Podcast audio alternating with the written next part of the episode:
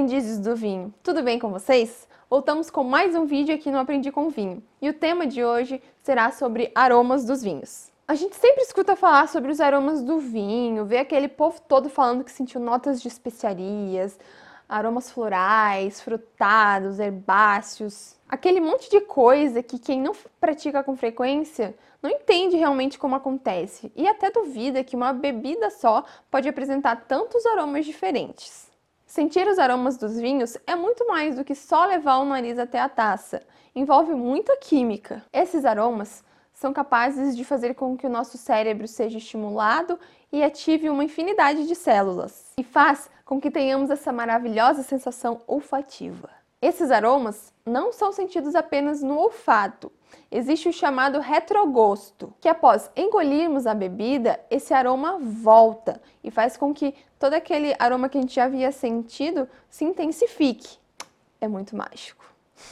Essas sensações acontecem a partir de uma mistura de diversas moléculas e de diferentes classes químicas, como hidrocarbonetos, terpenos, ésteres, um monte de nome que para muita gente não faz sentido nenhum, mas que está diretamente ligado à complexidade desses aromas. Os ésteres, por exemplo, eles estão presentes em diversas outras frutas, como abacaxi, morango, maçã, e se este composto estiver presente durante a produção do vinho, na hora de você sentir os aromas daquele vinho, ele pode remeter a essas frutas. E como surgem esses aromas? Para entendermos melhor, eu vou explicar para vocês como eles são classificados. Primeiramente, vem os aromas primários. Esses aromas são provenientes da própria uva e eles se mantêm presentes durante o processo de elaboração do vinho. Esses aromas também são conhecidos como os aromas varietais. Os aromas primários, então, eles vão variar de acordo com a variedade de uva utilizada. Cada uva tem o seu aroma varietal, mas também tem outro fator que pode interferir nesses aromas, que é o local em que essa uva é produzida. Então, as características como o solo, a região, o clima, a forma de produção pode acabar alterando esses aromas. Então, uma mesma variedade de uva produzida em diferentes regiões pode apresentar aromas varietais diferentes. Então, os aromas primários normalmente são de frutas cítricas, é, flores brancas, frutas frescas, tropicais. São aromas mais simples. Outra classe seria dos aromas secundários. Os aromas secundários, eles são provenientes do processo fermentativo. Então, as reações químicas que acontecem durante esse processo vão originar é, esses aromas secundários. Eles podem variar de acordo com a levedura utilizada no processo de fermentação e também com o próprio processo de fermentação, que os vinhos possuem diferentes tipos de é, processo de elaboração. Alguns aromas secundários é, podem lembrar leite, manteiga, aquele cheirinho de pãozinho e até aquele próprio cheirinho de fermento mesmo. Existe um processo na elaboração dos vinhos que é conhecido como fermentação malolática.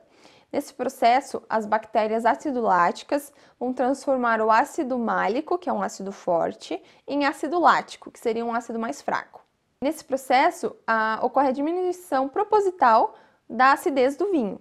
Esses micro-organismos que vão participar da fermentação malolática, eles são capazes de alterar os aromas deste vinho. Então, eles vão deixar é, com aqueles aromas que eu citei antes, de pão tostado, manteiga, iogurte. Ou seja, esses aromas vão surgir a partir da ação de, dos fungos e bactérias. E tem a classe dos aromas terciários. Esses aromas vão ser provenientes do envelhecimento, que seria a passagem por barrica e até o próprio amadurecimento em garrafa, que seria o famoso é, aroma da barrica de carvalho. Essa evolução que o vinho tem também é conhecida como buquê. Então, um vinho pode apresentar um buquê enorme de aromas. Então, é, esses aromas terciários que o vinho vai apresentar durante esse, esse amadurecimento pode ser tanto de aromas de flores secas, frutas secas, amêndoas, mel, madeira tostada, tabaco. São infinitas possibilidades aromáticas. E como vamos liberar esses aromas no vinho? A gente vai principalmente liberar eles é, girando a taça, que seria este processo a girar a taça vai fazer com que o vinho libere esses compostos voláteis que são os aromas. Então, o ato de girar a taça não é apenas por puro glamour, ele tem toda uma química envolvida. Por isso que também não devemos encher a taça até o topo, porque ela vai dificultar esse processo de girar a taça e a gente pode acabar tomando um banho de vinho.